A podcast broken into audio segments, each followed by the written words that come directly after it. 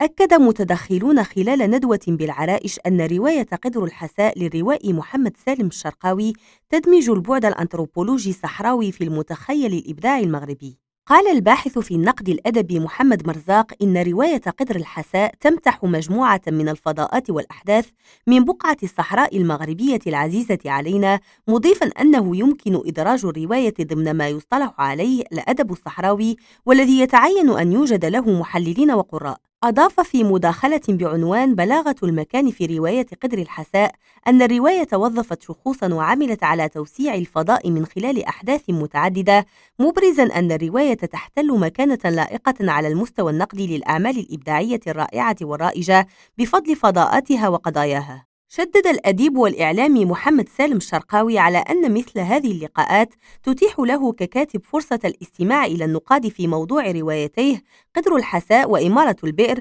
واكتشاف عوالم جديدة في متنيهما الروائيين المترادفين. سناء الوهابي ريم راديو طنجة.